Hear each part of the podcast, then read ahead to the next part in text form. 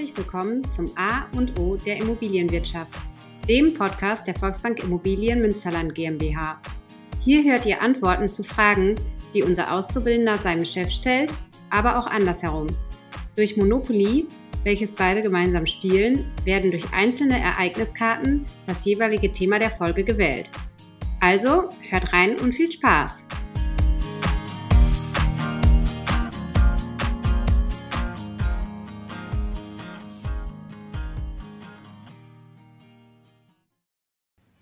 Liebe Zuhörerinnen und Zuhörer, da sind wir wieder. Und Tim, Hallo. schön, dass du gleich hier geblieben bist. ja, Geht es dir immer noch gut? mir geht es immer noch gut, hervorragend. Super. Und für alle Nicht-Abonnenten in den letzten Folgen oder in der letzten Folge habe ich mit Tim über GEG und BEG, also das Gebäudeenergiegesetz und die Bundesförderung für effiziente Gebäude gesprochen. Und in dieser Folge kommen wir jetzt zum individuellen Sanierungsfahrplan. Und um Ausblick zu machen, Spannungsbogen heißt das dann, glaube ich, in den nächsten Folgen sprechen wir dann über ein konkretes Beispiel oder vorher vielleicht noch über die Förderung durch die Stadt Münster. Also wie viel Geld kann ich dort noch zusätzlich für die Sanierung meiner Immobilie bekommen. Also in diesem Sinne, abonniert einfach den Podcast und lasst euch überraschen, wie die Reihenfolge weitergeht. Jo. Tim, lass uns starten. Ja, gerne. Wir machen das wie beim letzten Mal. Ich stelle einfach Fragen Ja, und du be beantwortest die. ja, gerne. Die einfachste Frage kannst du dir schon vorstellen. Was ist der individuelle Sanierungsfahrplan? Ja, Oliver, das ist eine Energieuntersuchung, ähm, die wird wirklich äh, individuell auf das Gebäude und auch auf den Nutzer zugeschnitten. Und für wen ist der ISFP? So kürzt ihr den, glaube ich, dann immer ab, ne, genau, oder? So. Interessant. Beraterjargon ist das der ISFP, ja. So, für wen ist der interessant, der ISFP? Also im Grunde genommen für alle Immobilienbesitzer von Wohngebäuden, das ist also jetzt speziell für Wohngebäude, dort werden nicht Nicht-Wohngebäude mit betrachtet, also wirklich nur Häuser zu Wohnzwecken. Ähm, Das ist, ich sage eigentlich immer, der Masterplan für jeden Hausbesitzer, dass er weiß, was er so in den nächsten kommenden 15 Jahren sanieren könnte oder vielleicht auch muss. Und wieso 15 Jahre? Ähm, Das ist eine Deckelung. So lange ist dieser Sanierungsfahrplan gültig. Also wenn er ausgearbeitet ist, hat der Baujahr 15 Jahre lang die Möglichkeit, die darin abgebildeten Maßnahmen förderfähig umzusetzen zu lassen und dann auch ähm, besser gefördert. Ja, und wie wird jetzt konkret untersucht? Also ich glaube mit den 15 Jahren, das ist verdammt wichtig, das werden wir wahrscheinlich nochmal hier in dem Podcast haben. Ja. Aber wie wird es jetzt konkret untersucht an meinem Wohngebäude, an der Gebäudehülle? Ja, also wir haben als Energieberater die Aufgabe, dort einen Ist-Zustand vom Gebäude aufzunehmen ähm, und zeigen dann dem Bauherrn in mindestens drei Sanierungsschritten und maximal fünf Sanierungsschritten, was er tun müsste, also nicht tun muss, was er tun müsste, um ein sogenanntes Effizienzhaus zu erreichen. Ich sage immer so ganz salopp, das ist nicht richtig, aber dass die Zuhörer verstehen, was ich meine, um so einen Neubaustandard in der Sanierung zu erreichen.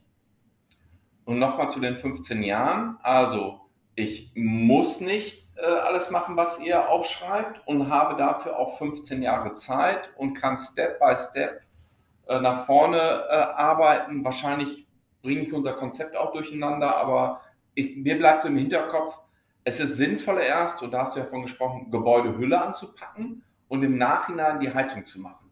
Ja, das ist eigentlich der, der beste Weg, ne? also um das Gebäude wirklich in die Zukunft zu bringen, erst die notwendigen Maßnahmen an der Gebäudehülle zu treffen und wenn das Gebäude oder das, die Gebäudehülle soweit ähm, die Arbeiten dort abgeschlossen sind, dann in Bezug auf die Heizlast, so sagt man das, eine passende Anlagentechnik dort einzubauen, die dann funktioniert, nicht umgekehrt, weil wenn man jetzt eine Heizung einbaut, dann muss die die Heizlast vom, ich sage jetzt mal, ungedämmten Gebäude erfüllen. Und wenn man dann anfängt, das Gebäude zu, zu sanieren von der Gebäudehülle, ähm, ja, dann führt das dazu, dass die Heizung vielleicht viel zu groß ausgelegt wurde, weil das Gebäude halt noch nicht gedämmt war. Jetzt kommen wir nochmal zurück, wie ihr das oder Energieberater allgemein das machen. Ich gehe davon aus, ihr guckt euch so ein Haus vor Ort an? Ja, also wir gehen folgendermaßen vor. Ne? Ähm, wenn so ein Bauherr jetzt so eine Energieuntersuchung beauftragt, dann terminieren wir mit dem Bauherrn, also einer unserer, unserer Energieberater terminiert dann eine Ortsbegehung mit dem Bauherrn gemeinsam, wo wir wirklich vom Keller bis zum Dach mit dem Bauherrn durch das Gebäude gehen, schauen uns also wirklich alles an, die Kellerdecke, die Heizungsanlage, Fenster, die Wände, die Dachstuhlkonstruktion etc. Ähm, nehmen dann die Grundrisse und Schnittzeichnung und Baubeschreibung von der jeweiligen Immobilie mit, machen Bilder vor Ort, machen auch schon das erste Vorgespräch, bevor wir jetzt überhaupt irgendwelche Sachen simulieren.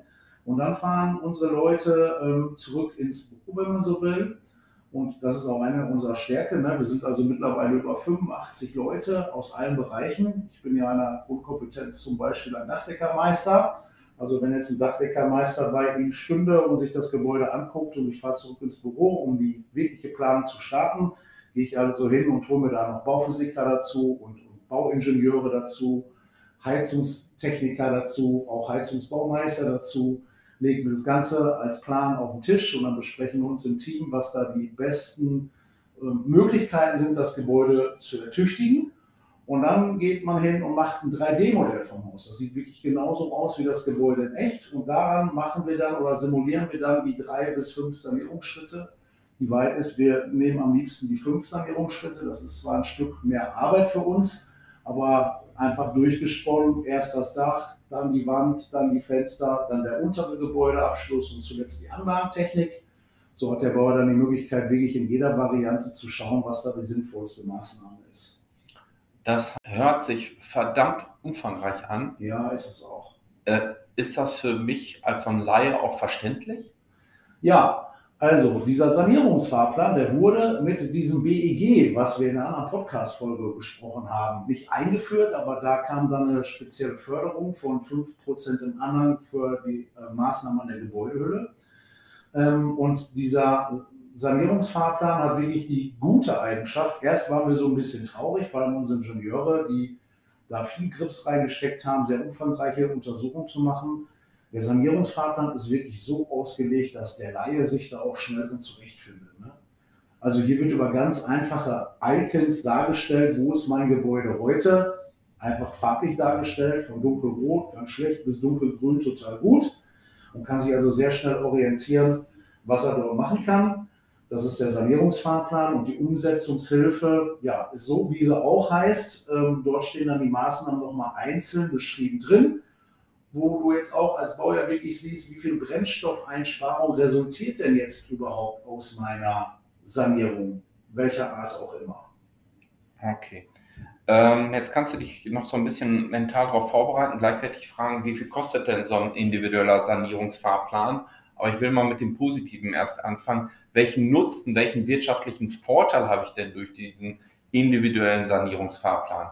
Ja, wir hatten das ja gerade schon mal angesprochen. Ne? Also gültig ist diese, diese Energieuntersuchung ja 15 Jahre.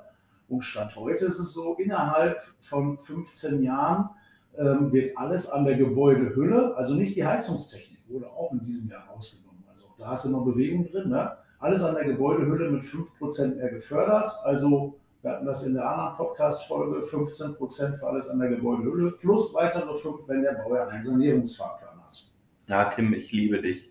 Du machst das so schön. Die Zuhörerinnen und Zuhörer, die müssen nicht nur diese Folge sich anhören, sondern müssen dann nochmal zurückgehen und die Folge davor auch sich anhören. Ich gehe aber davon aus, das haben sie eh schon gemacht. Äh, von daher langweilen wir sie vielleicht auch. Nein, machen wir nicht. Ähm, ist der individuelle Sanierungsfahrplan auch übertragbar? Also stelle ich mir jetzt so vor, ich verkaufe meine Immobilie, habe aber hier Geld investiert und sage dem Käufer, ähm, also ich habe schon alles gut vorbereitet, was du in Zukunft machen kannst und du kriegst auch, äh, kannst dann über diesen individuellen Sanierungsfahrplan Fördergelder leichter beantragen. Kann ich den weitergeben oder muss der dich wieder anrufen? Ja, aber. Also ja, er ist übertragbar. Ne? Wenn du jetzt sagst, ich verkaufe meine Immobilie, ich äh, suche mir eine barrierefreie Wohnung mal als Beispiel, Schönen also Dank. mit meiner Frau das ist nur ein Beispiel, Oliver. Äh, zieh mit meiner Frau also irgendwo anders hin und mach mal so eine Energieuntersuchung, um für ja, mögliche Interessenten des Gebäudes denen zu zeigen, was man so noch machen könnte. Und mein ist an dieser Stelle, wenn dort jetzt eine junge Familie mit zwei Kindern einzieht, dann ist die Betrachtungsweise in den einzelnen Untersuchungen eine ganz andere, weil ich schon mal als Energieberater weiß, dort ist der Nutzen des Gebäudes, es wird also wirklich jeder, jedes Zimmer beheizt und bewohnt und auch der Warmwasserbedarf, Duschen, Kochen etc. ist deutlich höher als bei einem Pärchen, was da nur noch drin wohnt. Tim, nächste Frage, die ich habe. Wie wird denn der individuelle Sanierungsfahrplan gefördert? Ja, er wird gefördert. Ähm, da gibt es unterschiedliche, also zwei unterschiedliche Sachen. Da gibt es einmal ähm, bis zur zweiten Wohneinheit, also Ein- und Zweifamilienhäuser, können hier eine maximale Förderung von 1300 Euro dazu bekommen. Und ab der dritten Wohneinheit 1700 Euro für die Energieuntersuchung dazu bekommen. Weitere Förderung gibt es dafür nicht. Ansonsten, das ist nicht zu verwechseln, alles, was sonst ein Energieberater betrachtet, beantragt, ähm, Nebenleistungen macht, wie irgendwelche lüftungstechnischen Untersuchungen und so weiter, das ist immer zu 50 Prozent mit einer viel höheren Deckelung ähm, ja, gedeckelt. Gut. Also, äh, kleines Zwischenfazit, habe ich schon mal zwei zentrale Vorteile. Erstens wird der individuelle Sanierungsfahrplan gefördert. Zweitens erhöht sich meine Maßnahmen bei der Außenhülle um 5%. Ja. Also habe ich zwei Vorteile und bei den Kosten da ist das wahrscheinlich wie, kommt drauf an, wo ich hingehe. Also kann ich mich ja mal umhören. Aber dort die Qualität auch nicht vergessen, gilt bei uns auch. Ja. Da gibt es auch Vorgaben und äh, manche äh, machen das auch anders. Ist das verpflichtend, so einen individuellen Sanierungsfahrplan zu erstellen? Also für die staatlichen Förderungen ist es nicht verpflichtend. Das hatten wir in der Folge BEG, ne? da kann man das machen, bekommt dann da an der Gebäudehülle diese 5% extra Förderung anstatt 15, 20%, ist also staatlich nicht verpflichtend. Kleiner Spoiler für die nächste Podcast-Folge oder übernächste. Bei der bei kommunalen Förderungen oder speziell bei der Stadt Münster sind Energieuntersuchungen eine Voraussetzung für einen Förderantrag, was wir dann andermal genauer besprechen. Okay. Jetzt noch die Frage, wann ist denn der richtige Zeitpunkt für so einen individuellen Sanierungsfahrplan? Wahrscheinlich kommt die Antwort, das kommt drauf an. Aber ich könnte mir jetzt vorstellen, wahrscheinlich, wenn ich sage, eine Maßnahme will ich mindestens machen, dann starte ich auch damit. Den einfach jetzt nur zu machen und ich weiß, in fünf Jahren fange ich damit an, dann sollte man wahrscheinlich noch ein bisschen warten. Aber wie siehst du das? Ja, also eine wirklich ehrliche Antwort und äh ist ganz einfach. Wenn ich ein sehr junges Gebäude habe, wo die nächsten 15 Jahre sehr wahrscheinlich nichts an der Gebäudehülle verändert wird, dann würde nur mir das helfen. Wenn ich aber ein Gebäude habe, wo zu erwarten ist oder vielleicht schon in Planung eine Maßnahme ist, dann macht das absolut Sinn, das durchzuführen. Ne? Also es ist, hatte ich glaube ich vorhin schon einmal gesagt, der absolute Masterplan für jeden Eigenheimbesitzer, der dann wirklich sieht, welche Maßnahmen bringen am meisten energetisch und welche werden eher kosmetisch, weil jemand sein äh, Fenster von der Form und Farbe nicht mehr leiden mag. Ne? Gut. Nächste Frage, die ich mir aufgeschrieben habe, hast du aber, glaube ich, auch schon beantwortet. An welchen Gebäuden kann ich einen individuellen Sanierungsfahrplan ausarbeiten lassen? Ich meine, mich erinnern zu können, Wohngebäude war der Punkt. Ja. Ähm, Ferienimmobilien hatten wir beim anderen nur bedingt wahrscheinlich wieder mit Einschränkungen oder so. Ja. Und dann hatten wir noch so geplauscht in der Pause, Studentenwohnheim, Altenheime zählen auch dazu, weil das Wohngebäude sind.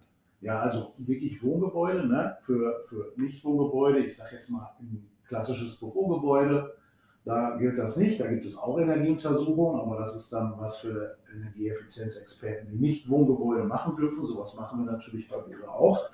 Aber hier jetzt bei dem normalen Wohngebäude ist es also, muss es einen wohnähnlichen Zweck haben, wie zum Beispiel ein Studentenwohnheim oder ein Altenwohnheim. Ähm, und was wir vorhin dann sagten, die Ferienhäuser halt eingeschränkt, je nachdem, wie viel Nutzungsdauer der Besitzer der Wohnung auch wirklich dort hat. Muss man sich also genauer anschauen. Okay. Aber also nicht nur das klassische Einfamilienhaus, sondern Studentenwohnheime, Altenheime, die man sonst vielleicht vergisst. Genau. Großinvestoren können darüber halt auch sich Fördermittel holen. Ja.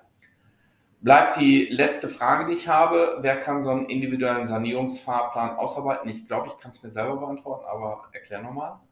Alle Energieeffizienzexperten, also wie die so gut heißen, kann man also öffentlich zum Beispiel beim BAFA.de, Bundesamt für Wirtschaft und Ausfuhrkontrolle, wo auch dann übrigens diese Zuschüsse und auch die Förderung für den Sanierungsfahrplan herkommen, gibt es eine offizielle Liste, wer das dort ist und diejenigen dürfen das auch ausarbeiten.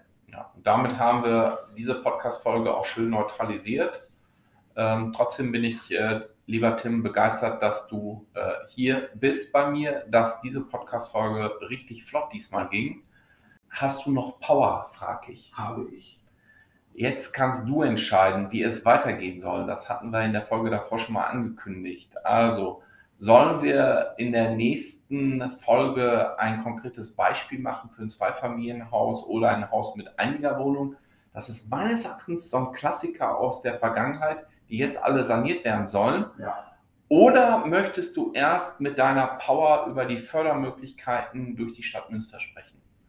Also ich glaube, wenn wir jetzt gleich die Stadt Münster mal besprechen und dann an einem Beispiel von so einem Zweifamilienhaus hier in Münster, weil dann beide kumuliert werden, beide Förderungen, dann ist das eine schöne, runde, abschließende Sache. Gut, also liebe Zuhörerinnen und Zuhörer, wir starten in der nächsten Folge, ihr müsst euch noch ein bisschen gedulden, mit äh, der Förderung durch die Stadt Münster, Ja. weil der Tim in der dann abschließenden Folge die Förderung zusammenfassen will an einem Klassiker, nämlich dem Einfamilienhaus mit Einliegerwohnung oder ich glaube, das ist identisch an einem Zweifamilienhaus. Genau. Ähm, und von daher, ähm, das ist unser Spannungsbogen. Ich hoffe, ihr seid beim nächsten Mal mit dabei. Und jetzt könnte ich es nochmal wiederholen. Abonniert einfach den Podcast. Dann verpasst ihr keine Folge mit dem Tim und mit mir. Und in diesem Sinne wünschen wir euch dazwischen eine schöne Zeit. Danke. Bis bald.